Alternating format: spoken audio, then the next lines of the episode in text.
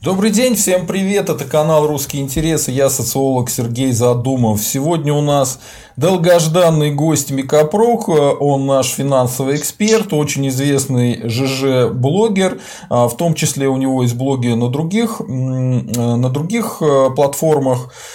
Э, короче говоря, сегодня после двух длинных выходных без стримов Задумова соскучились. Если соскучились, нажимайте лайк. Сегодня поговорим про криптовалюту и конкретно про биткоин. Что интересно, мы э, заранее запланировали этот эфир, потому что Расскажу такую байку. У меня есть один знакомый еще по литературному институту. Я заметил, если он вдруг начинает предпринимать какие-то действия, неважно на каком направлении, на каком рынке, э, с этим рынком э, будет что-нибудь очень плохое. Так вот, он недавно решил заняться майнингом, майнингом биткоина. Э, ну, не говоря о том, что это очень поздно, но окей, тут был как раз рост. И в понедельник я понял, почему он решил этим заняться, потому что биткоин резко упал. Здравствуйте, Микапрок. Здравствуйте. Э, расскажите нам, пожалуйста, э, что случилось с биткоином, почему такой, э, такое резкое падение? По-моему, общая капитализация всех криптовалют была больше миллиарда, сейчас она около 800 миллионов. Смотрите, во-первых, такая ремарочка. Вот ваш друг из литературного института, это случайно не знаменитый писатель Пелевин? Нет. А, потому что он что-то писал тут про... Нет, а, я, я скажу сразу нашим зрителям, чтобы они не подумали, что мы одногодки с Пелевиным. Пелевин, как и я, не закончил литературный институт, а, но он был там где-то на два десятилетия раньше, чем я, по-моему. Так что никак мы не могли пересечься. Только во сне. Понятно. Понятно. А, по поводу провала. Смотрите, давайте попробуем, как водится, разложить все по полочкам, а потом уже сделать логичный вывод а, в части вот того, как, как вообще устроен а, этот ландшафт криптовалют. Обычно, вот как, когда предпринимают попытку поговорить о биткоине и вообще об электронных вот этих вот валютах, э, сваливается все обсуждение в два потока. Первый поток – это технологии, и второй поток – это государственная адаптация электронных валют и э, смена парадигмы того, что сейчас называется денежной массой. Ну, проще говоря, начинает затирать про то, что такое блокчейн, и как, насколько это технически круто, и насколько он, э, значит, э, э, непробиваем, проверяем и так далее. Это с одной стороны. А с другой стороны, говорят, как государства будут его признавать или не признавать и так далее. Да, при этом э, технический поток очень э, такой плодотворный, там куча литературы выходит, детальное обсуждение, что собой представляют крипто, криптовалюты, ведется уже более 7 лет, такое вот э, э, с конференциями, с общественными круглыми столами и так далее, и так далее. Появляются все более глубокие перепады высот между известным ландшафтом и неизвестным, что мы еще не знаем, как устроено это шифрование. И вплоть до того, что вот недавно появилась сообщение, что даже ближайшие узлы передающему вот, э, криптовалюту, они, значит, могут э, анонимизироваться, и, по сути, никто, кроме держателей э, самой вот это, самого коина не знает, что он является его держателем. Ну, то есть такие сверх, сверхтехнологические истории, которые вот связаны как раз с криптографией. При том, что на самом деле технология, по которой э, э, функционирует э, любая криптовалюта, она в готовом виде возникла еще в 2007 году. То есть все вот все составляющие, из которых сейчас сделан там любой биткоин, этот например, Ethereum и так далее. Ну, вот все, все наиболее распространенные криптовалюты – это 2007 год. А сам биткоин, как первая криптовалюта, появился в 2009.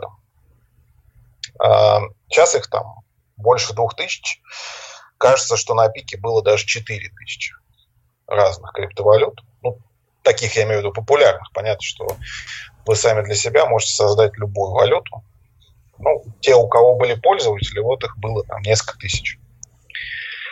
Что касается государственной э, адаптации криптовалют, то э, тут тоже очень много всего, информации, кто на что смотрит, э, куда входит, в, там, куда, куда смотрят биржи, э, Всемирный банк и так далее, и так далее.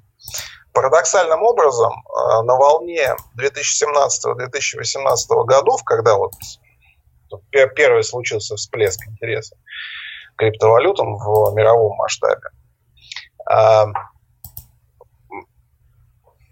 речь зашла о том, что стоит привязывать э, любые коины к энергии. Ну, собственно, процессорной мощности, энергии и так далее. Но тут же что тоже забавно, отвязали территориальную принадлежность валют от наличия излишков энергии.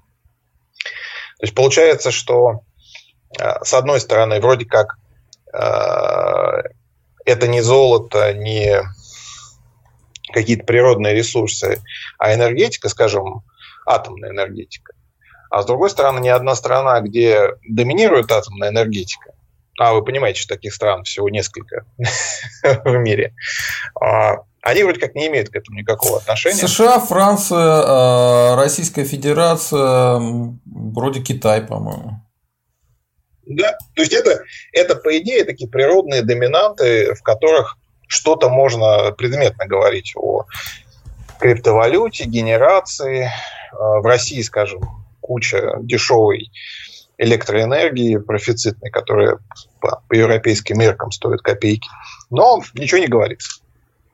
Вроде как это вот своего рода такая шарада. Много-много слов, но при этом вот это равенство, энергия равно э, криптовалюта, она как-то вот один раз проявилась, и все, и молчок. Больше ничего об этом не говорят, потому понятно, понятно почему. Почему? Объясняйте, мы не понимаем. Э, потому что приход... тогда пришлось бы признать, что вообще э, существует точно такая же зависимость криптовалют, ну, если этим серьезно заниматься на уровне крупных государств, от стоимости электроэнергии и от промышленности, как и в случае всего остального, всех остальных валют. То есть в чем здесь отличие-то принципиальное? И получается, что вот эти самые территории, на которых есть э, энергетические доминанты, они вроде бы как... Должны быть лидерами по производству криптовалют. Именно так, да. Но лидер-то не, не определен до сих пор. Ну, это такая в Китае, вот... по-моему, идет борьба с криптовалютой. В США на криптовалюту как-то очень странно реагируют, до конца непонятно как. А, в РФ а, все время опаздывают. Во Франции что-то не знаю, что там происходит с криптовалютой. Вот. А, и вот такая, вот такая вот как бы такая пересменок, пересменок. То есть разговоров очень много, а содержательно очень мало чего происходит. Давайте вот отвлечемся от э, двух этих таких позиций, технологий и а, огосударствления да, криптовалют. И поговорим о социальной истории, которая вот стоит за этими изобретениями чудесными. Ну вы же а будете нам рассказывать, почему биток вырос очень сильно перед Новым годом, а почему он вот а, сегодня упал резко? Конечно, конечно. Хорошо, тогда давайте чуть-чуть. вводную. Народ терпим, ждем, пока нам Микопрок расскажет всю правду про э, биткоин. Ну, значит, э, на самом деле э, то, что является криптовалютой как концепция, появилось в конце 80-х годов. Именно вот на, уровне, на уровне теории. И это появилось с подачи э, такого персонажа, который в университете Калифорнии занимался криптографией. Ну, то есть, вроде он как вот идею такую вбросил. И эта идея удивительным образом начала циркулировать внутри крупных банковских структур. В частности, в 95 году City Group это американская группа финансовая. Американская, да. Очень крупная такая финансовая, финансовый конгломерат даже я бы его назвал. Они пытались э, адаптировать то, что сейчас называется блокчейном, э, для покупки через офшор одного британского банка. Э, но эту сделку, вот, то есть они эту сделку провели, они это делали, можно сказать, вручную, но при этом, э, собственно, дальше ФРС признал эту сделку недействительной. Почему? Потому что там, потому что там не участвовали реальные валюты. То есть э, обмен через площадки, э, которые, подразумевал, ну, который подразумевался в то время, это так, там, период самого-самого раннего интернета, вот. Не, не, ну, вот формально этот обмен не произошел. Поэтому эта технология, она еще на два года ушла под воду. Хотя в целом вот 95 год, можно сказать, что это такой старт э, реального биткоина в крупных структурах, структурах американских именно. Там есть, значит, такой вот интересный персонаж, которого зовут Адам Бек. Это человек, который, судя по всему, придумал э, вот всю вот эту структуру, включая и изобретателя э, крипты, вот это вот Сатоши Накамото. А, вот а. этого мифического персонажа, да? Угу. Да, да. То есть он с ним начал в какой-то момент перейти. То есть он в этой теме был с 97 -го года, обсуждал э, вот эти истории, связанные с Citigroup и тем, как более мелким структурам попытаться адаптировать а, а, Тогда это называлось Hashcash. Вот такое вот название. То есть э, хешированные электронные деньги. Ну и, значит, в итоге пришел к, за 10 лет работы к тому, что в 2008 году, а это год официального появления на сцене Сатоши Накамура. Значит, он э, а, первым представил и его, и вот э, концепцию биткоина. Так вот, этот Адам Бек – это человек, который всю жизнь помогал банковским структурам в офшорах заниматься правильным подсчетом налогов, вывода и ввода денег. Он такой математик, э, и вот с точки зрения адаптации электронных валют, он очень хорошо в этом как бы варился там, чуть ли не 20 лет к моменту 2008 года. Это вот основание да, биткоина. А первый человек, который, э, собственно, сделал площадку биткоиновскую, это был человек, который продал э, у него на, Пана, э, на острове Панама, да, был игровой портал, который занимался вводом и выводом денег через покер онлайн. И вот он продал этот проект, его, его звали Эрик Ворхис, это такой Нидерланды-США гражданство. И вот э, он как раз явился первым держателем площадок для э, реальных биткоинов. То есть не, не, не теории, которые вот там где-то что-то происходит, а большая часть людей даже не в курсе, что происходит. А вот именно такой вот человек, который приспособил это к ручным операциям, сам вводил, выводил эти суммы денег и так далее.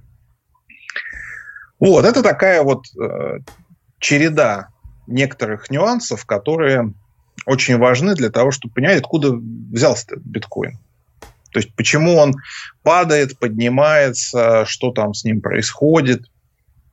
Вот э, это, эти нюансы очень важны, потому что они дальше будут предсказывать все колебания. А, можно смотреть на какие-то отдельные события и сразу понимать, что, что дальше произойдет.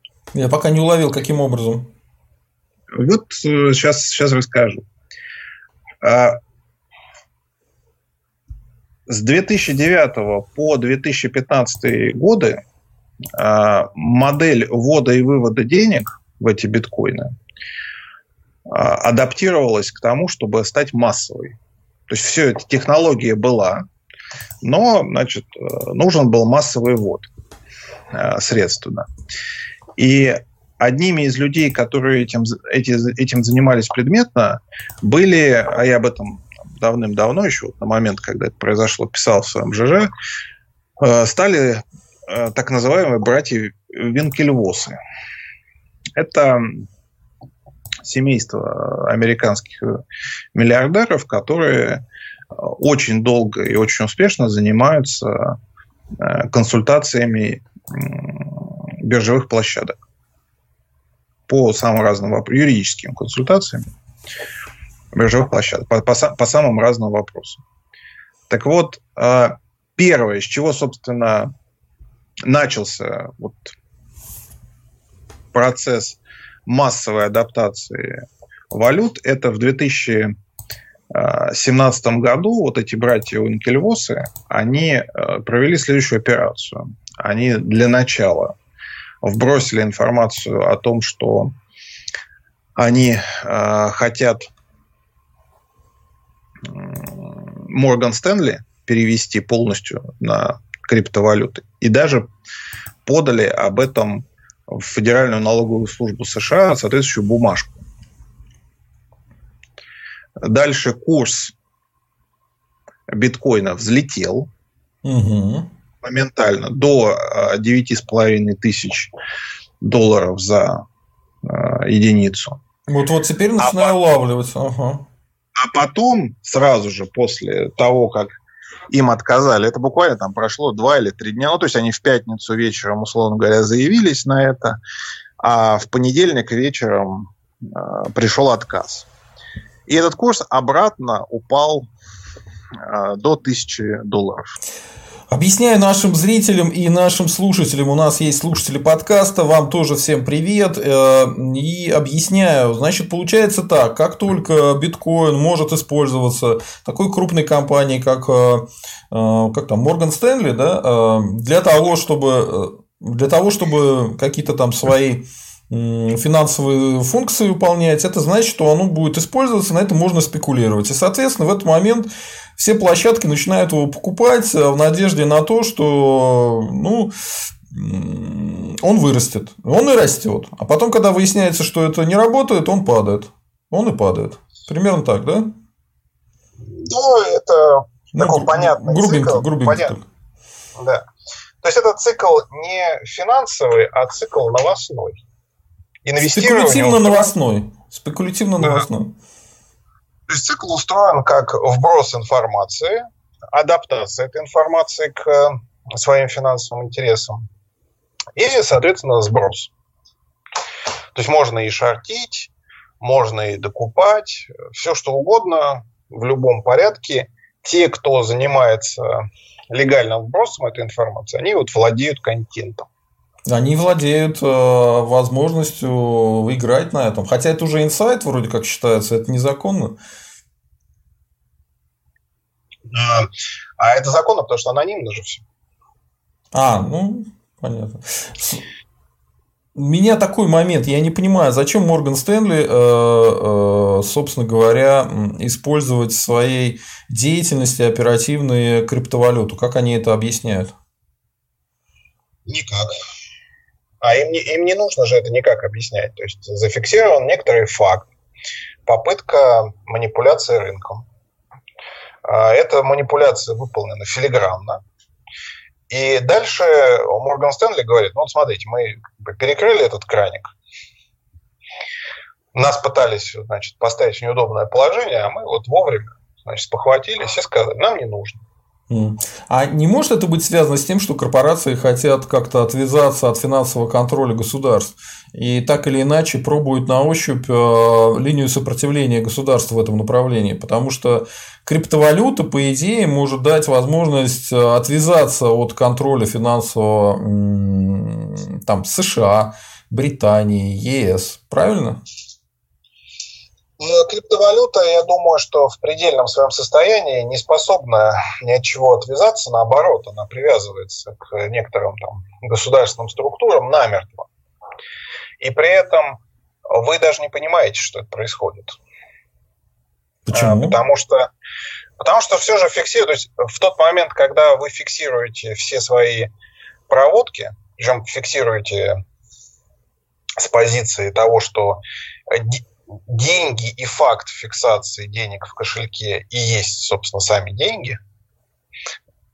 То есть деньги – это факт того, что вот они появились, да? отметочка стоит в кошельке. А, тут, допустим, государство может что предпринять, и что уже и было. Оно может арестовывать эти кошельки. Под, само, под, под самыми разными предлогами, например, а, неуплаты а, налогов бизнесменами, которые являются держателями этих кошельков. А как они могут, а... как они могут арестовывать э, эти кошельки? Ну, я понимаю, как они в банках арестовывают. Они э, дают указания в банке. Все банки жестко зависят от центробанков. И банки э, блокируют счета. Физически, как это происходит, я понимаю. А как, э, значит, государство может блокировать э, кошелек? с биткоинами? Ну, точно так же, как в банке. У представительства, у держателя этого кошелька есть регистрационная информация. У них есть сервера, на которых все это лежит. То это есть на, на, через биржу, через биржу. Ну, через биржу и непосредственно. То есть вы э, всегда фиксируете, где лежат эти валюты. Это еще один вопрос, который интересно поднять. То есть кажется, что людей, которые вкладывают деньги – в криптовалюту, их очень много. То есть такое гигантское облако, какие-то миллиарды разрозненных точек. Нет, ну судя по а, объему крипты, наоборот, меньше, чем э, в налике. Намного меньше. Нет, меньше. Я имею в виду, что людей, которые э, в это во все вкладываются, их там очень много. Угу. Миллион человек. Да? А на самом деле кошельков, вот эти опорных точек, через которые проходят критически большие суммы а, биткоинов там, или любых других криптовалют, их очень мало. То есть это 5 максимум процентов всего объема э, генерируемой валюты, вот этих вот точек, это кошельки крупные, такие вот хабы. И их владельцы, собственно, и получают основную прибыль от того, что происходит с ними. А они не случайные люди, сами по себе. То есть, вот, допустим, э, те же братья Уинкельвосы, они совершенно там, понятные, понят, понятен их генезис, понятно, что они начали раньше всех, и понятно, куда они придут в итоге вот этих вот там, череды вот этих спекуляций. Ну, их цель просто нарастить объем криптовалют э, и как можно э, чтобы больше людей у них хранили эти самые криптовалюты в их кошельках. Правильно? Наверное, да. так. Что вообще, зачем весь этот э, спектакль был нужен вот на таком практическом уровне? Это история с криптовалютами. Вот все кошельки, все вот эти владельцы, это все офшорная история. Ну, то есть от Макао до Панамы это вот все вот это, это криптовалюта. А это британские офшоры, американские офшоры или европейские офшоры? Или и то, и другое, и третье, и еще и китайские? И то, и другое, и третье. Ну, все пытаются в это играть, потому что mm. это считается полем, на котором можно там, много чего найти. А, что там находят? Находят э, то, что таким образом в первую очередь отмывается гигантское количество средств. Ну, примерно вот на момент 2018 года это было примерно одна пятая часть э, серого кэша в мире, она проходила через криптовалюту. Это много. Uh-huh.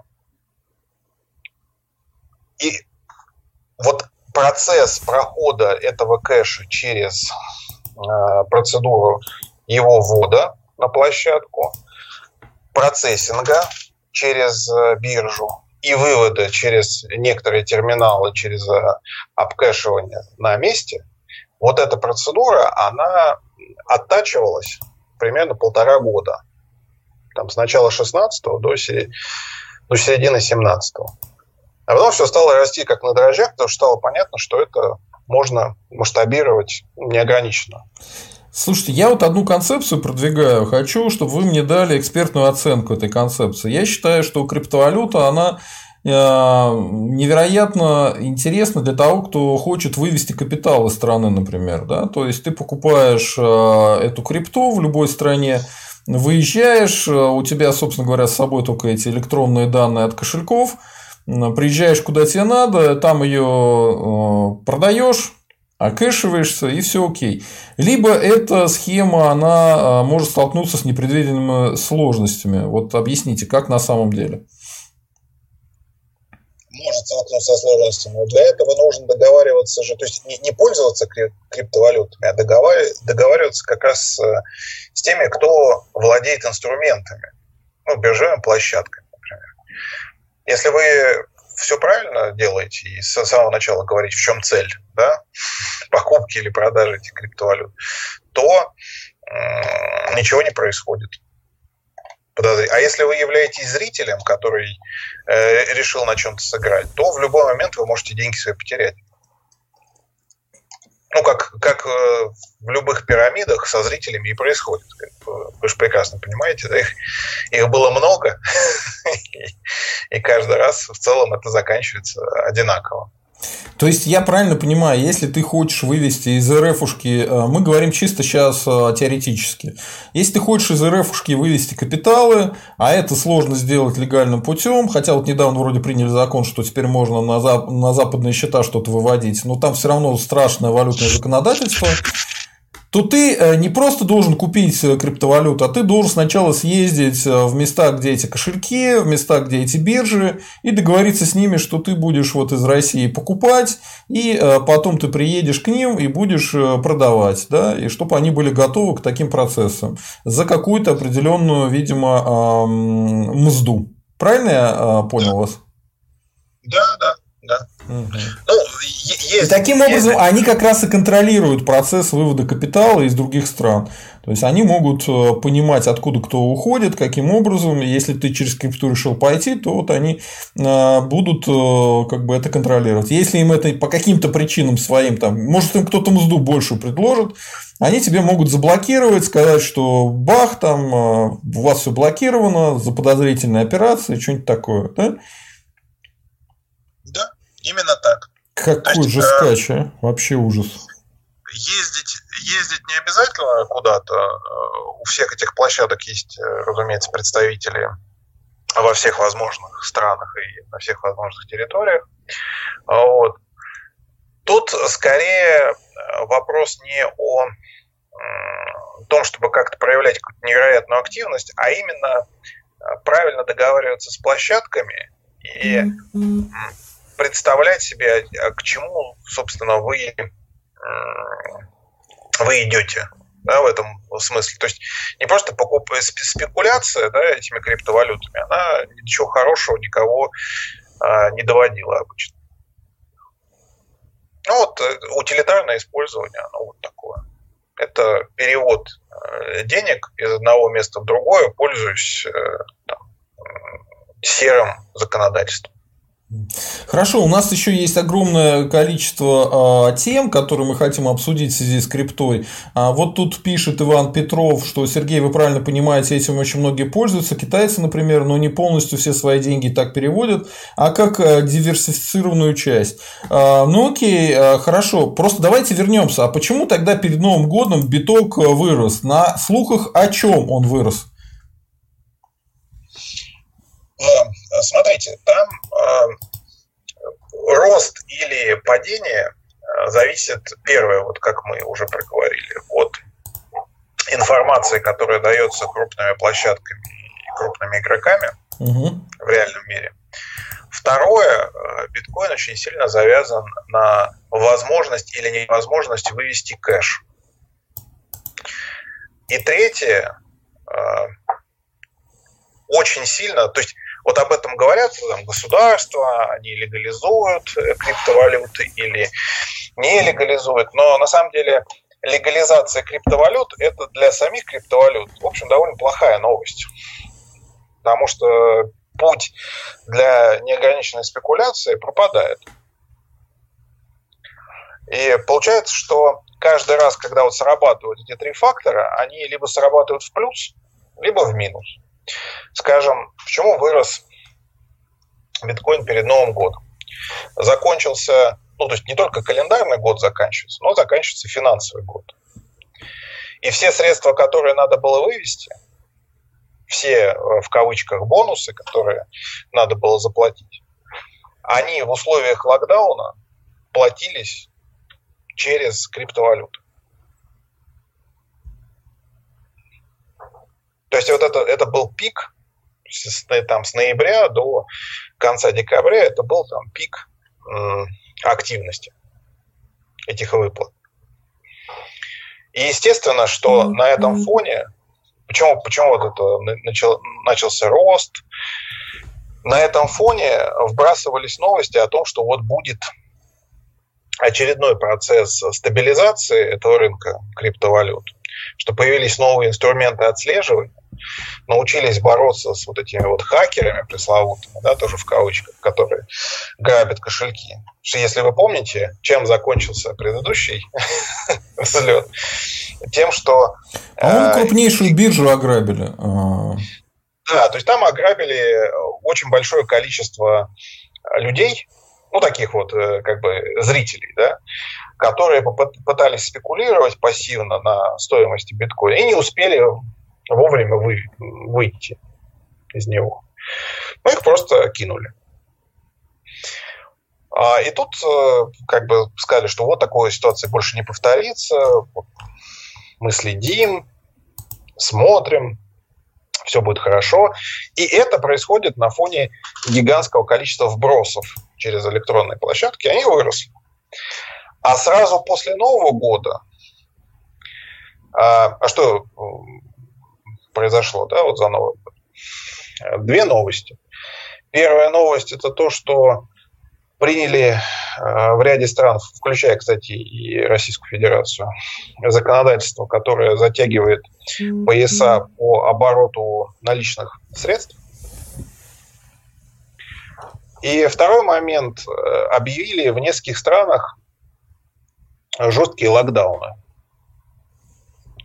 То есть люди, которые могли э, рассчитывать на то, что они вот в этой схеме участвуют, где есть большой кэш, который руками перевозится, и при этом, значит, они как каким-то образом привязывают это все к криптовалютам. Вот все это оказалось под вопросом. Поэтому он упал. То есть как только три страны Европейского Союза объявили, что вот э, будет локдаун параллельно с тем, что закрывается история с э, кэшем. То есть контролируют количество денег, которое вы снимаете. Эта информация, она раньше не собиралась банками, а сейчас будет собираться. Понятненько. То есть э, все те, кто получили бонусы, они э, начали также судорожно продавать их, да? Конечно. Чтобы снять, чтобы успеть снять эти деньги, которые, которые им перевели. Господи, прям издевательство над этими э, топ-менеджерами. Прикольно. Ну, им дали окошко, надо, в общем, двигаться-то быстрее. Это, это уже у нас праздники, да, 10 дней? Или там сколько? Ну да, 10 дней. А, в общем, в Европе-то сразу после Нового года все пошли обналичивать деньги в банках. Слушайте, если так все это мрачно, то я, знаете, что понять не могу? А как тогда э, люди на, на черном рынке используют все это дело? Там покупают нелегальное оружие, наркотики, там, э, женщин продают. Как же они несчастные используют эту крипту? Они ее просто показывают друг другу, что ли, в кошельках, и все, и потом физически передают друг другу эти, как их, э, флешки, так что ли? Как это происходит? Как они вообще торговать этой ерундой могут, я не понимаю. Ну и так происходит, и есть у них свои площадки, на которых они договариваются о том, как это происходит. То есть есть, понимаете, есть техническая сторона вопроса, как э, каждая площадка, каждая вот эта криптобиржа сопряжена с реальностью. А есть, э, так сказать, волевая да, сторона вопроса. Это верить этому сопряжению или не верить. Вот в каждом конкретном случае есть твоя Э, компания владельцев этих активов. Ну, допустим, я опять же когда-то там э, давным-давно, там, в 2017 году писал о, об одном таком владельце, это э, тот, кто держит казино в Макао. Ну, Да-да-да, про китайского этого какого-то крупного, как это помягче сказать, триад, триад, триад холдера. Ну да, там лидер одно, одной из этих триад, который там контролирует э, много бизнесов, в частности и горный бизнес, ну, он сделал сам свою криптовалюту и в нее запихивает эти деньги, выводит их там во Вьетнаме, где строят казино. Ничего в этом такого нет. То есть он всю цепочку контролирует, просто он не платит. Раньше как это было? Вы даете, вы снимаете как-то кэш через какие-то заведения, где кэша много. Ну, кстати, какие это заведения? Это же не только вот, казино, казино или... это торговые центры такого плана. Да, казино, торговые центры. Кстати, вот э, кофейни, например, это там очень много кэша. Вот, скажем, Starbucks с точки зрения э, наличия кэша, это почти Bank of America. именно кэша, именно, именно кэш, то есть не счетов, а именно вот кэш. А, вот ну, кому надо свою крипту-то выпускать, вот и им. Была уже, да, была уже такая. Они для внутренних расчетов ее использовали. Ну, понятно, что все бизнесы, где есть какой-то оборот кэша, они, естественно, участвуют в какой-то нелегальной деятельности, так или иначе. Ну, крипта Раньше просто как... позволяет эту нелегальную деятельность сделать более безопасной, что ли? Да. Безопасной, анонимной, и когда не найдешь концов. То есть она не полностью пока фиксируется на радарах. Ну и вот э, можно предпринимать разные интересные фокусы. Например, самому себе деньги переводить, а потом говорить, что вас подставили. Зачем? Такой тоже такой, Зачем? такой кейс тоже был. А чтобы сказать, что вот э, вы занимаетесь легальным бизнесом, а вам все время вводят какие-то суммы, там небольшие суммы, да, тысяча, две тысячи долларов в месяц. Вот. вот посмотрите, как меня конкуренты хотят подставить, а у меня вот чистый, белый, хороший, э, отмывочный бизнес. То есть э, криптовалюта такой инструмент в два конца. Можно ее использовать для добра, можно для зла, можно для собственно, развлечения, можно для спекуляции, потому что все возможности для спекуляции, они присутствуют. Что хотите, то и делать. Так вот, э, традиционно, да, вот как кэш перевозился, он перевозился же в руках через границы. Ну да, в чемоданах. Но там проблема в том, что там же вставили эти полоски металлические, соответственно, все люди с этим кэшем, они светятся, если они через обычную идут. Соответственно, им нужно всем выправлять дипломатические паспорта, чтобы они через зеленую, как это называется, шли э, зону или зеленую линию, я не помню. Ну или, ну или это такой, это такой сложный вариант взяли, да? А есть же еще возможность грузом их отправлять в контейнерах, mm-hmm. там, с охраной и так далее. То есть там это тоже есть. Но это просто дорого очень. То есть по сравнению даже с э, криптовалютами, которые не дешевый способ э, оборота средств, это очень дорого и очень рискованно. Ну да, на тебя в любой момент напасть могут, если ты контейнером отправишь, напасть, ограбить, все. Пираты у нас теперь официально есть, поэтому welcome в любой момент. Ясно. Ясно. Нет, тот вариант, который я говорю, он сложный, э, только в том смысле, что большие объемы не провезешь, потому что ну, контейнер денег перевести это понятно, какой объем. А сколько там в чемодане человек провезет, э, не так много. Поэтому в этом смысле да. А, в принципе, есть еще и такой инструмент, тоже включенный. Кстати, сейчас он почему-то не включился перед Новым годом, хотя у него большие перспективы, это вот ICO. То есть э, собрать со всех э, донаторов анонимно средства, передать в канал, и на другом конце шарика там, из этого канала все эти денежки достать. Ну, это по типу того, как э, донатят Навальному. То есть, донатят там человек 10, может быть, да, или там 10 разных групп интересов. А официально говорится, что там тысячи и тысячи поклонников Навального, каждый по 5 рублей, вот отсюда у него деньги. Как-то так. Да, их, их э, же еще умеют разбивать. То есть каждый раз, когда вы, допустим, вы хотите положить миллион рублей кому-то на счет, есть услуга, которая разбивает деньги там, через какую-то платформу коллективного инвестирования на порции и асинхронно их посылает. В течение дня, э, там, допустим, тысяч человек посылает каждый там, по тысяче долларов.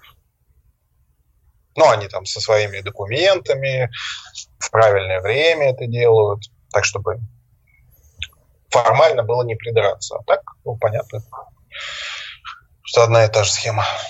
Ну, это да, это я просто слышал, как люди этим занимаются, да. Им на карту какие-то деньги падают, а они их потом дальше передают. Ну ладно, ясненько. Давайте тогда, может быть, частично на вопросы наших зрителей поотвечаем, а потом вернемся к теме и пойдем дальше. Так, а... а па -па -па -па -па. Олег Цуканов. А почему нельзя закупить крипту, скинуть ее на флешку и вывозить куда хочешь? Почему нельзя скинуть на флешку? Потому что вы таким образом отвязываете ее от кошелька. И? Соответственно, она теряется. Вы ее э, получаете только когда вы э, держите ее в публичном пространстве, криптовалюту. То есть этот код сам по себе, он не считается э, криптовалютой. То есть вы можете, если вы знаете, что человек, которому вы эту флешку передаете, он будет считать это донатом, тогда вы можете все что угодно передавать на флешке. Например, текстовый файл, где написано «отдашь мне там, 5 миллионов евро». Какая разница, что на флешке передавать? Ну, наверное, они имеют в виду, что есть какой-то код с паролем, э, который имеет доступ к твоему кошельку. Вот, наверное, вот эта флешка, там же не написано, кому это конкретно принадлежит, там Васе Федорову или Джону Маккольму. Вот и все. То есть э, Вася Федоров, то, что у него есть, он на флешке эти пароли кода от своего кошелька может передать Джону э, за какие-то там деньги, например, так. Или нет? Ну, это да, это да, но просто, опять же, если это э, ключ к кошельку, тогда это одна история. Если это сама валюта, там это другая история. Так пробовали делать. Не очень хорошо работает. А ключ от кошелька работает, да. Но, опять-таки, это, это означает, что вы как бы сдаетесь. То есть мне больше не мне самому криптовалюта больше не нужна, ребята, я все вам отдаю. Занимайтесь теперь вы этим. Так, э, хорошо, просто я технически этим не занимался, поэтому у меня э, вызывает все это какие-то непонятные сомнения. Так, Денис Кудрев Олегу Цуканову отвечает, можно, но лучше Сид-слово вывозить на листе бумаги. Странно. А, это я даже не понимаю. А, Денис Козырев. Рынок садовод в Москве принимает же биткоин. Рынок садовод в Москве принимает все что угодно. Угу. На рынок садовод, как, как э, известно, а, на момент, например, прошлого года не заходила полиция российская. Боится? Да, там нечего делать. Это территория, которая охраняется э, охранниками э, китайцев, которые здесь живут. Понятненько.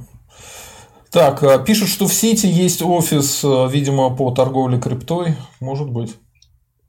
Не знаю. Так, а Иван Петров, а еще про фактор халвинга не стоит забывать. А, может быть, вы поясните, что это такое? Я лично не понимаю, что такое. Вообще первый раз слышу. Фактор халвинга. Так. Ну, я вот в такой формулировке тоже, наверное, не очень понимаю. Э, что имеется в виду? Иван Петров, объясните, что вы имеете в виду, тогда мы ответим на вопрос. А, Денис Козырев, вопрос гостю. Расскажите про судьбу биржи Векс и Саши Винника. Если Саша Винник – это тот самый человек, который э, арестовали полтора года назад, ну вот его судьба такая, что его арестовали, денежку от него приняли за этот самый арест. Ну, потом сказали, что извините, это совершенно случайно произошло. А, мы не знали, что оказывается важный человек. Если я не путаю ничего, если это тот самый а, Саша Винник. А, про Векс, ну так, сходу не, не смогу сказать, да, что там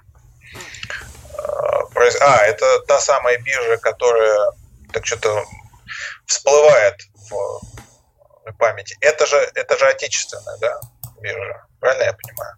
Наверное, я, я вообще не в курсе, если честно. Это... Ну, это деньги, которые... Если, если это про отечественную биржу, я просто э, с вами разговариваю по телефону без подсказки на экране. Поэтому, если Давайте это я посмотрю, посмотрю и сейчас э, помогу вам. Потому что и у меня-то компьютер здесь есть. Так.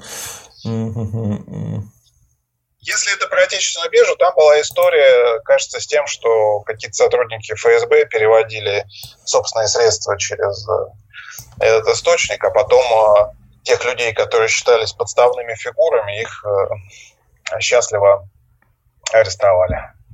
Короче говоря, а, год прошел с тех пор, как бывший ополченец ДНР Дмитрий Хавченко, известный в боевом прошлом по позывному «Морячок», приобрел через свою дочь Дарью Хавченко криптовалютную биржу VEX, а, преемницу скандальной площадки BTC. Все это время не прекращаются поиски людей, за которых лишились средств вкладчики биржи, собственно говоря, средства, а речь идет о миллиардах долларов. В 2018 году BTC была одна из мощнейших криптобирж в мире с оборотом по разным оценкам около 70-80 миллионов долларов. В 2017 году ФБР арестовало серверы биржи, работа остановилась. Именно в этот момент, судя по всему, со счетов были выведены огромные средства, несколько миллиардов долларов. Тогда же за ними была начата хроник, а, а, а, а начата охота. Сокровище Винника. Э, связывают их с именем россиянина Александра Винника, который в том же 17 году был арестован в Греции по запросу США. Американское ФБР считает его основателем, владельцем и администратором э, BTC и обвиняет э, в отмывании от 4 до 9 миллиардов долларов, порученных от другой биржи MT Это отдельная длинная история. Ну вот так вот. Как вы понимаете, там какой-то был э, полковник Сергей Михайлов, э, начальник второго отдела Центра информационной безопасности ФСБ, который ну, шпи- шпионил в интересах ФБР. Охренеть. Ну, как, вы, как вы понимаете, э, там дымовая завеса за этим всем, она в четыре слоя. И ясно, что все имена, которые вы видите на экране, это какие-то люди, которые э, специально до того, как попасть на ваш экран, они подписали бумажку о том, что вот их имена можно полоскать в течение 10 лет э, в прессе. Включая и полковника ФСБ, который работал на ФБР, который, в свою очередь, работал на Ми-6. Ну, ну, в общем, такая вот как бы история. А реальность следующая, это был просто хаб, судя по всему, находящийся, находящийся здесь, э, в Москве, и э, занимавшийся э, выводом крипты в Россию, которые просто решили обнулить в какой-то момент. И всех людей, которые были к нему причастны, подставили и сказали, что вот как бы она утонула. Mm. Ну, это классика, да, в РФшке. Понятно. Хорошо. Идем дальше. Потому что эта история очень мрачная, и я не думаю, что так вот сходу мы будем сидеть и по ее поводу разбираться. Тут надо ковыряться очень долго. Так, Денис Козырев, да кто продает женщину, успокойтесь. И продают, и покупают. Очнитесь, э, Денис Козырев, без проблем. Так, э, Денис Козырев, а у гостя сколько биткоинов? Нисколько. Зачем они нужны? А, Иван Петров, пожелание. Сергей, сделайте кошельки биткоина и Монера под каждым видео, чтобы можно было вам донатить. А, а зачем такие мороки? Может быть, вы просто задонатите так, а, там, рублями, долларами, там, всем чем угодно. Мы даже бразильские эти принимаем, не вопрос. Ну, в принципе, можно, просто я не понимаю, зачем. Морочиться с этими кошельками – это прям серьезный э, гимор. Так, а, Дима Прак. А, гость слышал что-то про такие кошельки, как Ledger, например? Ledger. Сейчас я посмотрю, что это такое. Слушайте, у меня только этот актер есть. Ledger хит. Это хит Ledger, да. Да.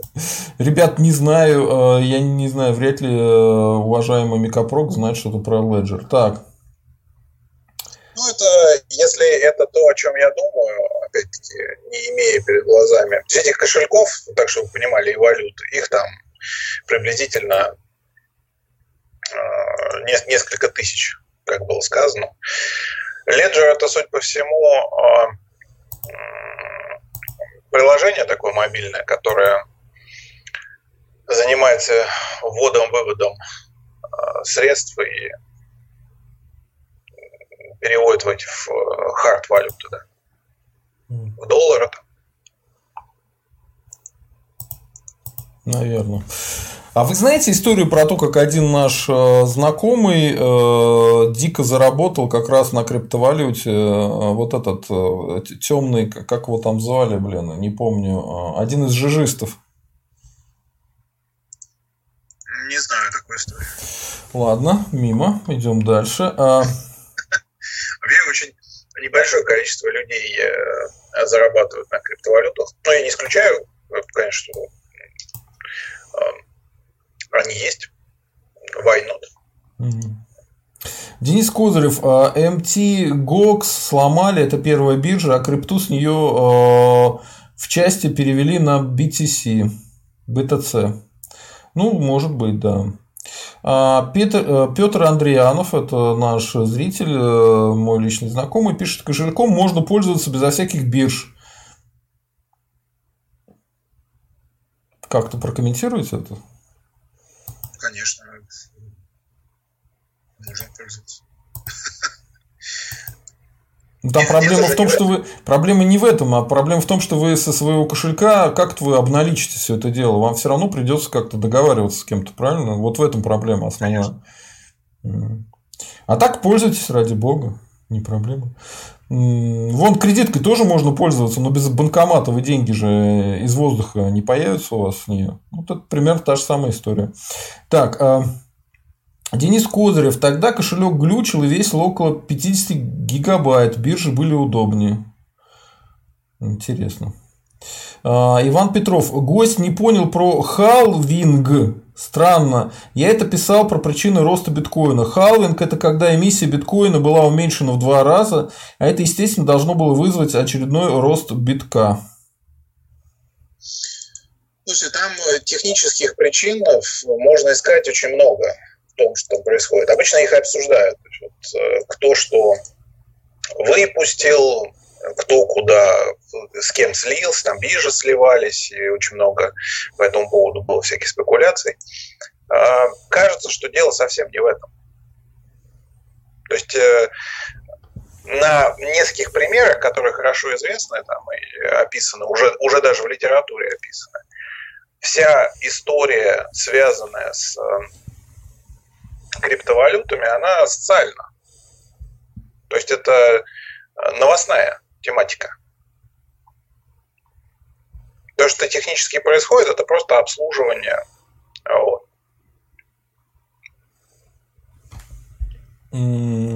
Еще тут пишет э, Денис Козырев, э, Козырев, э, кошельков тысячи, гость вообще не в теме или далек. Па-па-па. А кошельков тысячи, наверное, крипт, криптовалют тысячи, говорил гость, а не кошельков. Конечно, а, а конечно, конечно. А кошельков, гость говорил их, по большому счету, там несколько десятков, да, через которых можно выводить деньги. Они все связаны с биржами и с какими-то серьезными финансовыми организациями, так?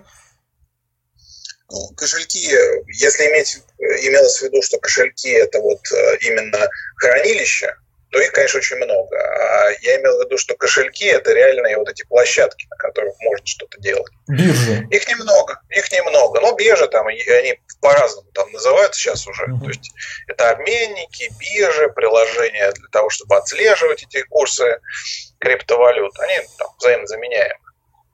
Это не так важно. Угу. Денис Козырев, вопрос гостю. Перспективы крипты, рост курса.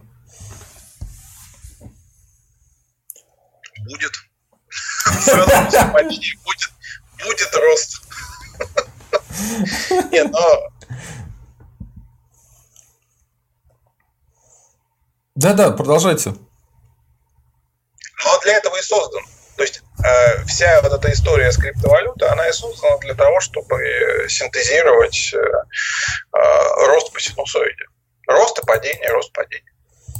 На этом же, собственно, все и делается. Так, э, Джуга Аврам, гость всеми по верхам, большие суммы конвертировать одним разом сложно. Так как раз гость именно это вам и говорил. Как вы могли его понять строго наоборот? Как раз об этом и речь, что большие суммы, чтобы конвертировать, а, вам нужно договариваться с владельцами этих площадок, так называемых. Мы об этом говорили. Как вы можете понимать строго наоборот то, что мы говорим? Я не понимаю, ребят. Так, ну, давайте пойдем по моим вопросам, потому что, я так понимаю, наши зрители начали путаться во всем. Так, а вывод, э, вот по поводу ухода от налогов, а, вот такая функция, как уход от налогов, она работает или нет? Вы говорили, что, в принципе, пытались как-то через нее уходить от налогов. Это рабочая схема или не рабочая? Уходить от налогов э, в крипту. Вкладывать в крипту. Э, рабочая была до того момента, пока не прикрутили в 2019 году законодательство. Оно, может быть, где-то еще и работает так, на каких территориях.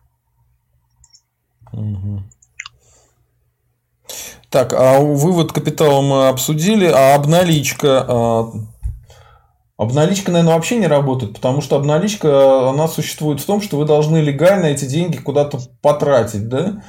То есть, если вы потратили на крипту, и вы отдавать должны будете в крипте, и как-то ее фиксировать в крипте. Соответственно, как обналичка эта история не работает. А почему, кстати, э, усилили какую-то борьбу с обналичкой в Российской Федерации в последнее время? Что там случилось? Ну, появились инструменты, которыми это можно контролировать. То есть там же э, обналичка с чем связана? С тем, что банки не до конца фиксируют аналитику по тому, что происходит исторически. То есть вы можете действовать э, на поле, создавая свои собственные финансовые институты и пытаясь там через них проверить, ну, как вот было да, в свое время. То есть, э, все промышленные группы имели свои банки. Как только появляются регуляторы, которые просят эти банки закручивать гаечки, им давать полную отчетность о том, что происходит, во-первых, перестают э, создавать эти банки. И как мы помним, да, последние там несколько лет они все аккуратненько карточным домиком сложились. То есть э, банки продолжают исчезать, потому что, в общем, они не нужны, через них э, уже не получается ничего проводить. И одновременно с этим ужесточили, ну да, две вещи произошло. Первое – это а, предоставили возможность электронных платежей а, за, за все за все, и вот появились такие системы контрактования, как Диадок, которые автоматически отчитываются в налоговые органы по э, прошедшим мимо них контрактам. Ну и, соответственно, э, ужесточилось законодательство. Поэтому отмывать средства в России становится все сложнее, поэтому придумывают все более изощренные технические способы это делать. А в чем вот эта мулька с тем, что разрешили на иностранные счета переводить деньги из Российской Федерации, из банков? В чем там подкол? Разрешили, потому что это видят теперь. Теперь это можно увидеть. А как они видят? Они договорились с западными банками, чтобы те им давали информацию? Вот так, что ли? Ну, они сами это видят. То есть отечественные банки сами это видят. А как они это видят? Они, ну, то есть мы получили какой-то доступ, э, Российская Федерация получила доступ к мировой банковской системе. Почему раньше не видели, а сейчас видят? Я не понял. Я, я ну, просто не разбираюсь в этой системе, поэтому я вас спрашиваю, может, для вас это азы, а я вот не понимаю. Объясните, пожалуйста. Ну, а вы как, как переводите деньги? То есть вы, вы пользуетесь какой-то системой электронного документа оборота. Mm-hmm. Правильно? Ну, то есть, вот как, как, как вот вы сейчас сидите перед компьютером, как вам перевести деньги в западный банк? То есть вы пользуетесь, либо вы идете и в какой-то уже существующий реальный банк, вынимаете кэш, кладете на счет, и с этого счета что-то платите, это там номер один история. Либо вы берете там, например, Э, какую-то электронную площадку и через нее выводите эти деньги на счет. Ну, там вот э, типа там, PayPal, который, кстати, перестал работать да, на территории почему, России еще почему, ряд стран. Почему перестал работать? Я до сих пор с ним работаю. Ну, он не привязывается просто к бизнесам российским. То есть вы можете туда деньги переводить, а на этой территории он не работает. Ладно, я не врубился. Хорошо, а, пойдем дальше. Что-то я не понимаю. Так, а, а, Петр Адрианов. Есть площадки, где можно покупать товары сразу за битки и ни во что их не конвертировать. Ну, наверняка есть, да. Так. Так, так, так. Джуга а, а, Авраам. А что в РФ прикрутили по биткам в нормативке?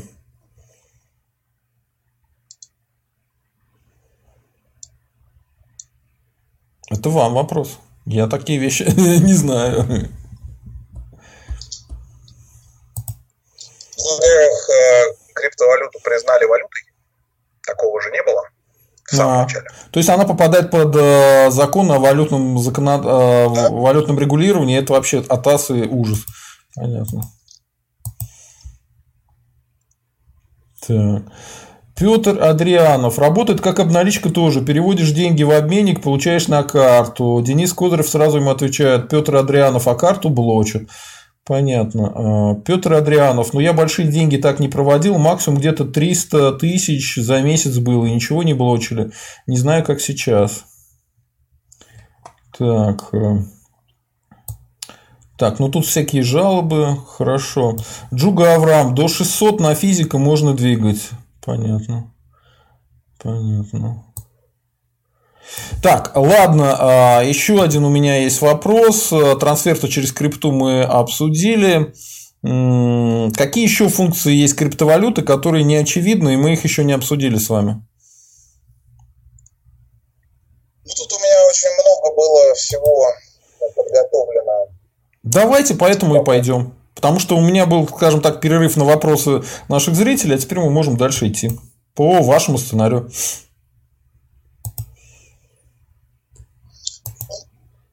Фактически, о чем еще можно таком предметном сказать а, по поводу криптовалют?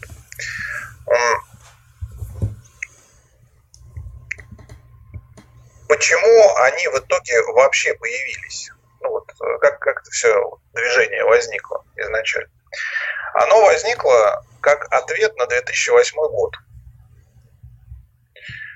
То есть в 2008 году было очень-очень много событий, которые э, послужили отправной точкой для того, чтобы э, стало ясно всем уже, что выводить средства в том числе вот этим страховым крупным компаниям, лендинг, э, вот этим вот, как это называют, ну, ландроматом, да, так пресловутым. Вот эти деньги лучше выводить анонимно.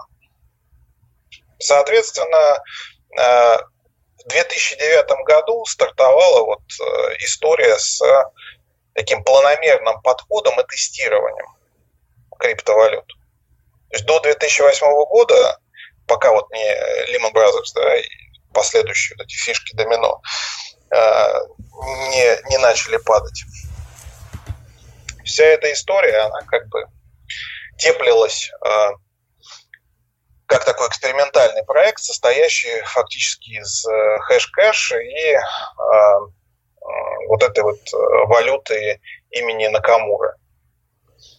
А дальше это все приобрело такой производственный, промышленный характер. А, этих валют стало много, с ними стали экспериментировать на предмет все-таки правильной, э, корректной э, криптозащиты. И вот э, фактически первый такой вот эксперимент крупный, он завершил, он начался и завершился в 2016 году. А уже 17-18 год это, были, это было последствие этого эксперимента.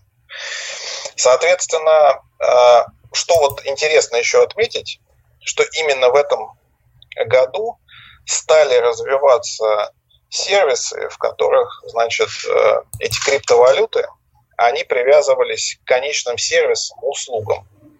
Ну, в частности, услугам по доставке еды, например то, что сейчас является массовым таким сервисом в локдаун, вот они параллельно развивались э, криптовалютами. Это, в общем, кирпичики такого одного здания.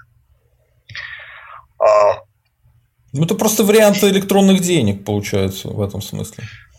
Ну да, то есть вот э, заработок на, так если на философском таком уровне посмотреть, на собственной энергии и на том, что вы вот оказывая услуги, вы получаете это в виде некоторого набора электронных средств. Так вот, сейчас вот, очень вероятно, что как раз э, в связи с э, подъемом всех доста- доставочных сервисов, эта тема, она, этот вопрос о том, как это будет подниматься, она будет очень активная. То есть криптовалюты, они будут, они, во-первых, будут сливаться. То есть это сначала их размножится несколько тысяч, как сейчас происходит, а потом они все будут сливаться, и, в общем, плюс-минус для каждой территории или там блок территорий будет какая-то одна доминирующая валюта. Она будет э, привязана вот к некоторым электронным э, средствам и сервисам, которые обслуживают эту территорию. Ну или набор территорий, как в случае Евросоюза, конечно. Ну, правильно ли я понимаю, что у вас такая оценка, прогноз, что в зависимости от юрисдикции это у нас США, Британия, ЕС, э, там Китай, возможно, да, будут возникать э, какие-то крыши для определенных э, криптовалют, и там будут доминировать в этих разных юрисдикциях разные крыши, разные криптовалюты, так? Да. Ну, в Китае там даже две такие территории, где... Ну, там Гонконг разные. отдельно и континентальный Китай, да? И Макао тоже отдельно. Угу. Там, где все, все эти игровые деньги. Угу. Хорошо. Идем дальше. Так, что бы еще хотелось сказать? Мы там про историю много чего пропустили. Угу. Можете рассказать.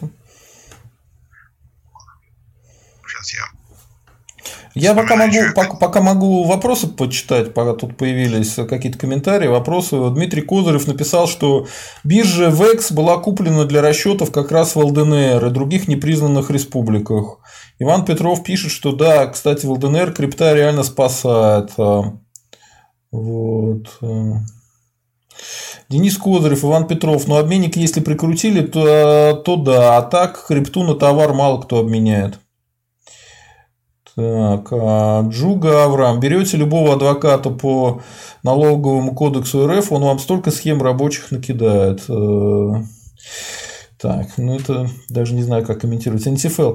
А чем обеспечена крипта? По ходу второй э, памп и дамп битка, чтобы в очередной раз подорвать уверенность в нем. А, ну, то есть... Мы об, этом, мы об этом чуть говорили, чем она реально обеспечена, но на самом деле это же сразу можно пропускать, потому что э, все вот э, на законодательном уровне говорят, что ничем не обеспечены. Это просто вот э, такой свободно распространяемый газ. А обеспечена реально стоимостью электроэнергии, конечно. Так, Джуга Авраам пишет э, в вот это видим про закон в N 173 ФЗ нет ничего про криптовалюту. Где посмотреть? Видимо, вот то, что приравняли к валюте. Сейчас скажу, где посмотреть. Сейчас надо Есть такой закон про э, ЦФА, цифровые финансовые активы. Спасибо за ответ. Так, э, Денис Козырев. Биткоин обеспечен вычислительными мощностями и спросом. Ну, это как бы ни о чем на самом деле. Это типа сказать, что золото обеспечено спросом. Ну, это, это не, не, не то. Так, Петр Адрианов, любая крипта не обеспечена ничем, кроме доверия. Так это любые деньги не обеспечены ничем, кроме доверия. Э, вообще в этом смысл денежной игры, на самом деле, по большому счету. Чем доллар обеспечен? Доверием к э, системе финансовой Соединенных Штатов. Можно сказать... Э, почему же, почему же Сергей только доверием? Еще Тихоокеанской флотилии, как известно. Ну, там все можно, ну, я могу тоже красиво говорить, там, всей мощью экономики Соединенных Штатов, мирового гегемона, э, там, земного шара. Ну, в принципе, это все равно доверием к... и все. Так, э, ФЗ-115, смотрите, пишут. Хорошо. Слушайте, а вот как повлиял коронавирус э, э, и вот локдауны на криптовалюту? По идее, коронавирус должен был бы поднять, э, поднять спрос да? А локдаун, э, вот он, вы же сами объяснили, что из-за локдауна повысилось желание людей платить вот эти бонусы как раз э, в крипте. То есть, получается, вот эта вся история за последний год и должен был бы повыситься биток и все остальные там эфиры и так далее. Там э, несколько таких э, вопросов. Опять же, их очень много информационных поводов, их там надо специально хронологию отслеживать, но в целом э, ясно, что как только адаптировали э, условия локдауна к выводу кэша, сразу же появилась спросовая масса вот эта вот той валюты, в которой можно анонимно кому-то что-то заплатить. А в чем мулька платить именно криптой бонусы? Э, вот, э, то есть, э, получается, кучу, кучу вот этих топ-менеджеров им решили заплатить именно криптой. Почему? За что? Почему им, как обычно, не заплатили там акциями, там, долларами, не знаю, евро? Почему именно криптой? Ну, я про топ-менеджеров сказал, это, это условность. То есть понятно, что топ-менеджеры – это просто люди, которые э, при падающих бизнесах им э, нужно из э, активов заплатить какие-то средства. Очень много компаний подешевело за 2020 год. Это же не означает, что люди, которые управляют, должны чем-то жертвовать, да? как, мы, как мы все понимаем. Поэтому им нужно заплатить относительно незаметно, и при этом сделать это так, чтобы сохранить лицо. То есть э, и тот, и другой источник должны быть максимально анонимны. Их платят в биткоинах. Но эти топ-менеджеры, это же не только легальный бизнес. Есть и легальные бизнесы, есть вполне себе там серые бизнесы даже. большая часть черных бизнесов, они рассчитываются в этих биткоинах, имея, конечно, за плечами свои площадки, а, свои вот эти обменные хабы и так далее. Так, Саша Барон. Деньги обеспечиваются законами стран, выпускающего этих деньги. В, в России платежные средства – это рубль, есть наказание за отказ в приеме платежа. Вот в чем деньги обеспечены. Господи. Э, это, это, это условие функционирования хождения денег, а не обеспеченность денег. А это, это, вы, вас все время куда-то не туда тянет, ребят. Милые мои зрители, Денис Козырев. Да, крипта от вируса не выросла, выросла только сейчас. Вот это, кстати, интересно. А, я просто думал, что, может быть, она из-за чего-то еще могла вырасти. Ну, понятно, что удаленная работа выросла. Может быть, с этим как-то связана крипта. То есть, там платить криптой удобнее, чем обычными счетами, но это тоже не очевидно. Ну, короче говоря, я не очень это до конца понимаю. Так, э, Денис Козырев, потому что крипта бесплатная, если она своя. Это, это вообще очень сложный вопрос отдельный, потому что сколько людей могут сделать свою собственную криптовалюту, Денис Козырев? Это вообще, мне кажется, там какие-то десятки людей всего на все. Я думаю, что сделать свою криптовалюту может кто угодно. Вопрос в том, что объем объем реальных средств, которые в нее вводятся, он будет разительно отличаться от тех криптовалют, которые сознательно продвигаются. Ну, я об этом примерно и говорю, да. Потому что сам этот механизм можно сделать, но это типа, я не знаю, придумать собственные деньги, и насколько у вас э, реально с этим все выйдет. Э, не говоря о том, что это во многих местах незаконно. Ладно, а у нас еще осталось какие-то темы, которые вы хотели рассказать нам? Да нет, я думаю, что можно э, потихонечку закругляться, если там вопросов нету особенно никаких. Народ, давайте задавайте вопросы. Я пока у меня есть несколько прощальных вопросов как раз нашему нашему эксперту Микопроку. Как вы думаете, в будущем крипта она будет? Э, вот вы сказали, что она разделится на сферы влияния. Это США, Британия, Китай. А, Евросоюз. А, кроме этого, какие еще у вас а, примерные прогнозы по тому, как будет развиваться криптовалюта? Ну, какие там конкретно территории будут входить куда, это там не очень сейчас понятно, тестируются разные возможности, но точно там совершенно будет понятно Евросоюз, которому нужно свою криптовалюту адаптировать. Скорее всего, сохранится что-то в США и Великобритании. Они для взаимообмена... То есть, как это все начиналось? Это вот начиналось как взаимообмен между США и Великобританией. А, они там свою валюту, разумеется, какую-то предложат. Ну, а в целом, конечно, четкого такого деления на территории не будет. Например, понятно, что криптовалюты – это сказочный а, механизм для управления вообще офшорными деньгами. А офшоры, они есть двойные – то есть и англо-американский, и европейский. Вот. Это первый момент. По поводу каких-то прогнозов, ну, вы знаете, я там не очень э, люблю не очень делаю какие-то содержательные такие прогнозы. Э, ну, то, что вот по поводу территориальной привязки валют, это такая очевидная штука. А э, с точки зрения распространения, конечно, чем дальше а, будет развиваться вот это законодательство по контролю за электронными платежами, тем, конечно, государства будут ближе к тому, чтобы собственные электронные валюты, вот те самые территориальные, адаптировать и уже отвязать от частных каких-то бирж, площадок. То есть как только это произойдет, а, тут же разделятся потоки. То есть один поток будет черный, а второй вот э, будет белый, который завязан исключительно на своеобразные вот эти вот электронные центробанки. И, конечно, это произойдет. То есть это просто будут электронные валюты. Это уже не будет криптовалюта, это будет электронные валюты. Там электронный рубль, электронный фунт стерлингов, электронный доллар. Ну, так условно.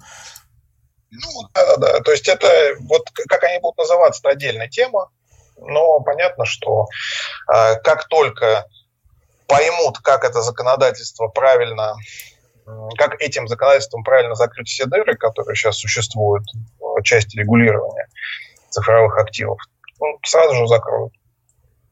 Это просто довольно сложная тема. У меня вопрос, а вот э, какие криптовалюты, они чьи? То есть биткоин это американская штука? Или так нельзя вообще их поделить там, сказать, что эфир э, там европейский, биткоин американский, или так нельзя сказать? Пока это не очевидно. Ну, если, если судить по основным, э, то есть кто управляет новостным потоком угу. э, спекулирования, э, то это, конечно, американская валюта. Потому что большая часть э, новостей, она оттуда приходит. Не в плане того, что это печатается там, американскими средствами массовой информации, а в том смысле, что э, те, кто создает эти новости, это площадки, которые расположены там. Вот. С точки зрения эфира, ну да, считается, что это, в общем, такая швейцарская э, история. Насколько э, там швейцарцы, насколько Нидерланды, насколько участвуют Франция и Великобритания, ну, вопрос, потому что это связано с тем, какое количество крупных хабов кому принадлежит. А у британцев что? У британцев, ну вот, в том числе эфир. Эфир очень э, интересная там позиция в Гонконге имеет. Это один из таких маркеров, э, что это все-таки в том числе и британская тема. Так, понятно. Интифел спрашивает, Facebook еще свою крипту делает. А перспективы какие-то будут у них с криптой, нет? Особенно после всех их фокусов э, с закрытием аккаунтов ну, Телеграм, Телеграм же делал. Э, так и их же очень резко им по башке надавали и они дали. Просто приравняли хождение крипты к хождениям ценных бумаг, и смысл, насколько я понимаю, в крипте потерялся. Ну, это же как бы там было ICO, вот это пресловутое. Угу. Это ICO закончилось тем, что э, всем объявили, что оно, оно вроде как э, неудачно завершилось, то есть вот есть реальные инвесторы, но они вроде денег не доложили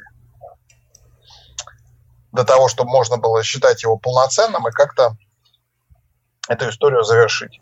Поэтому, извините, все расходимся. А как расходимся, что эти реальные инвесторы получили оттуда, это как-то вот по, под сенью струй осталось. Вот. Ну, мрач, Поэтому... мрачно. Поэтому как бы как, э, как компании коммерческие проводят свои собственные валюты, делают эти вот размещения криптовалют, ну это все такое вот спекуляция, которая, как, кажется, она ни к чему э, такому долгоиграющему не ведет. То есть, если вы инсайдер и можете на этом каким-то образом спекулировать, это замечательно. Если вы сторонний наблюдатель, то, наверное, это не очень перспективно. Это МММ. Понятно. А Петр Адрианов э, задает вопрос э, и смеется, будет ли биткоин по 100 э, тысяч долларов? Ну, может быть, и по 300 тысяч долларов. Это зависит от того, кто какую сумму захочет переводить в наших непростых условиях. То есть вот в Британии, например, очень странно сейчас а, работают а, банкоматы, то есть они определенную, там, определенную сумму выдают. То есть, если нужно будет обойти несколько банкоматов, из которых вы хотите достать денежку, то придется, наверное, переводить очень крупные суммы а, для того, чтобы это сделать комфортно. Поэтому он, он может стоить сколько угодно. А, ну вот Денис Козырев, кстати, ответил Петру Адрианову так, как ответил бы я. Будет вопрос, когда. Я тоже то же самое хотел ответить теми же самыми словами. Денис Козырев, у нас очень похожие мысли. Так, А, Петр Адрианов, да не будет никакой государственной крипты, валюты и так электронные сейчас по большому счету, это просто цифры в БД. Ну, будет, не будет, это ваша оценка, а вообще-то само государство активно обсуждает создание крипты. Там дело в том, что а, у электронных денег нет такой системы, скажем так, защиты и контроля, как, а, которая есть у криптовалюты, где все это прописывается, да, в, в, в, с каждым переходом этой валюты записывается от кого, куда, кому. Поэтому государственная криптовалюта, она действительно рассматривается. Такие проекты есть. Я, по крайней мере, о них знаю. Ну, может быть, наш эксперт что-то добавит к моему ответу? Ну, смотрите, мне кажется, что вот все в этом путаются, и судя по вопросам, которые задаются, а, это очень такой, знаете, всегда предметный диалог, опять же, о технике. Что такое криптовалюта на самом деле?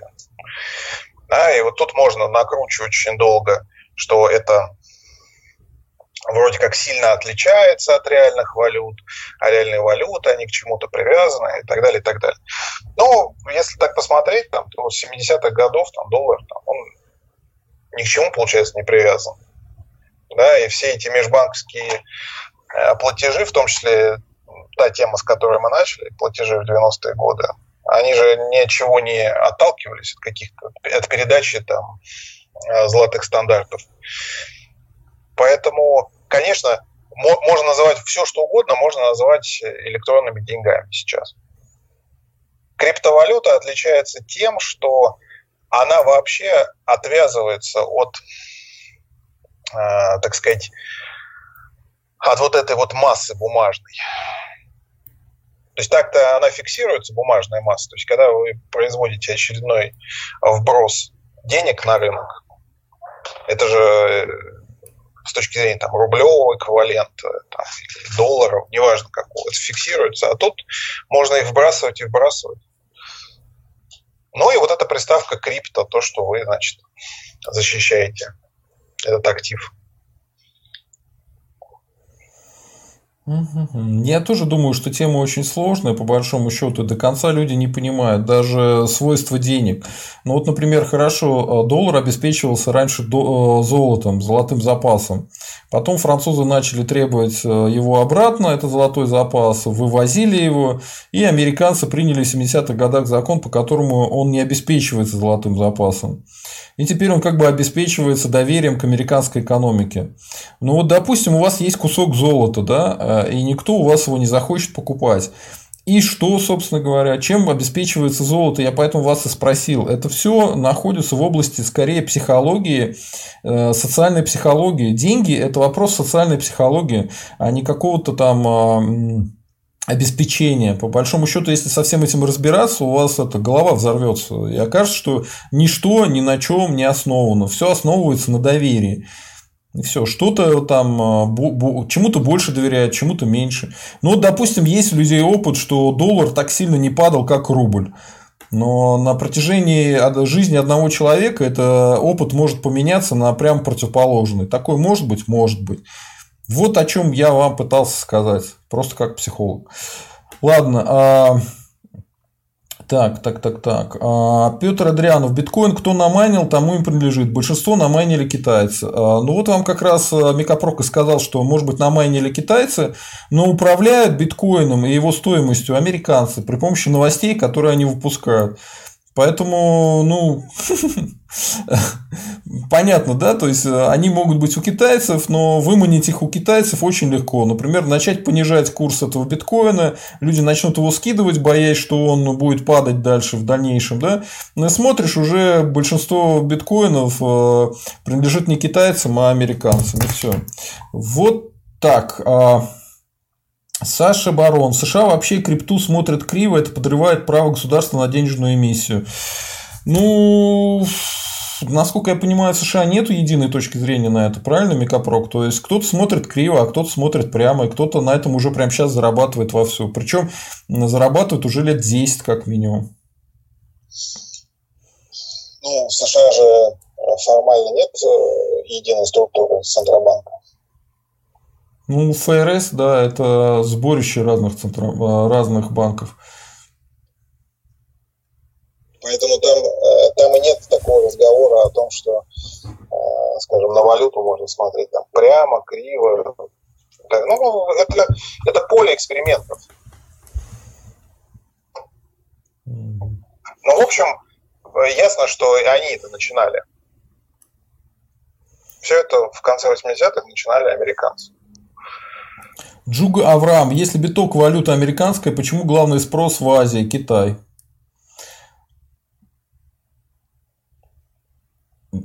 Если вы не ответите, я могу легко ответить.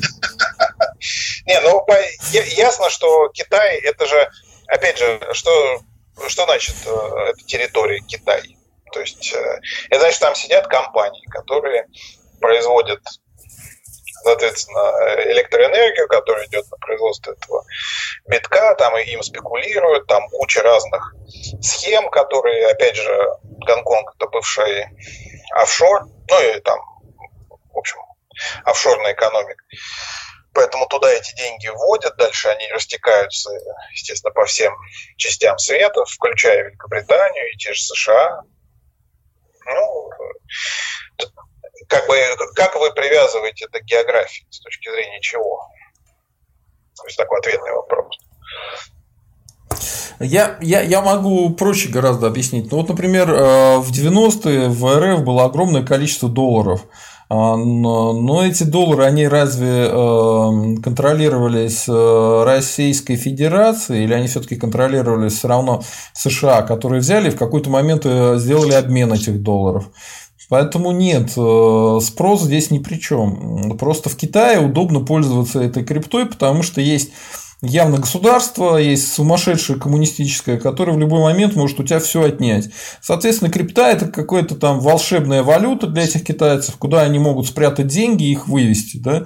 Вот и все. Очень простой ответ. И не надо там в какие-то детали забираться. А контролирует все равно эту историю, все равно контролируют кто? Китайцы, китайское правительство, от которых прячут как раз в битке свои деньги китайцы. Нет, контролируют это дело американцы. Очень простой ответ. Так. Counterage BTC вырос потому, что он подчиняется глобальным циклам роста. Падение, застой, далее по кругу. Сейчас была война рост, волна роста, она подходит к концу. Слушайте, ну это чудесное объяснение, и можно объяснить вообще все, что угодно. И как бы я не знаю, волна роста. Это, знаете, я когда смотрю по телевизору экономистов, э, серьезные люди получают огромные зарплаты. И вот они так все объясняют.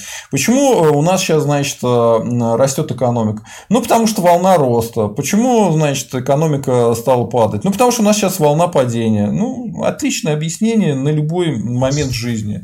И можно так объяснить все, что угодно. Почему кто-то зарабатывает больше, кто-то зарабатывает меньше? Потому что у него волна роста, а у этого волна падения. Ну, чудесно. Чудесно. Это вообще классная вещь. Меня всегда заботило только одно. Почему ему так много денег за это платят? И мы вот тут с Микопроком пришли к выводу в свое время, что им как раз за это и платят деньги, чтобы они вот это вам и говорили. Вот. И это чудесная работа. Не всякий сможет Мне этим кажется, заниматься. Да, у них, у них, у них все хорошо, и, в общем, для того, чтобы это говорить, они обрабатывают гигантское поле тех самых новостей и ньюсмейкеров, которые их производят. Саша Барон, доллар не привязан потому, что во всем мире нет столько золота, а не потому, что американцы всех обманули. Мы, мы, тут, мы тут сейчас э, откроем портал в параллельную реальность этим золотым стандартом. Я думаю, что это одна из топ-тем, а, на которые вообще в сети принято иметь свое мнение, поэтому, мне кажется, надо уходить быстрее. Хорошо, хорошо. Так, НТФЛ. Но золото нельзя распечатать, его не так много в природе, легко добываем. Ну, понятно, все, мы уже пойдем действительно в этот портал в ад. А, народ, а, золото здесь ни при чем. И золото может котироваться и стоить больше или меньше. Поэтому обеспечение золотом, оно привязывало к физическим каким-то вещам валюты. А, поскольку от этого отвязались, это позволило там, американской экономике расти бешеными темпами, увеличивать свои объемы чудовищные и так далее. Но и конкретно скажем, не надо было хранить столько золота там в, в этих, во всех этих местах, тем более потом выяснилось, что они его куда-то подевали. Короче говоря, э, немножко не в ту сторону вы идете и действительно, Микопрок прав. Если мы сейчас начнем на эту тему обсуждать, то голова начнет взрываться у всех вообще. Как вот в фильме про Марс атакует, когда там музыку-то включали ему какую-то фольклорную, да, и марсиане, э, марсиане не выдерживали просто накала накала страсти. Вот. Так что давайте на эту тему как-нибудь в другой раз поговорим. А, большое спасибо, Микопрок, было очень интересно. Я примерно понял, куда все это идет в ближайшее время. Надеюсь, мы еще какие-то темы с вами обсудим. Ну вот закидывали нам тему обсудить, сейчас я скажу, э, но это уже вроде бы как э, мы собирались намного позже, да, через несколько недель Сейчас я скажу, какую тему просили посмотреть. В какой степени влияние Британии сохранилось в экономике Индии после 1947 года, то есть после объявления независимости, и какова доля присутствия британского капитала в индийской промышленности и банковской системе.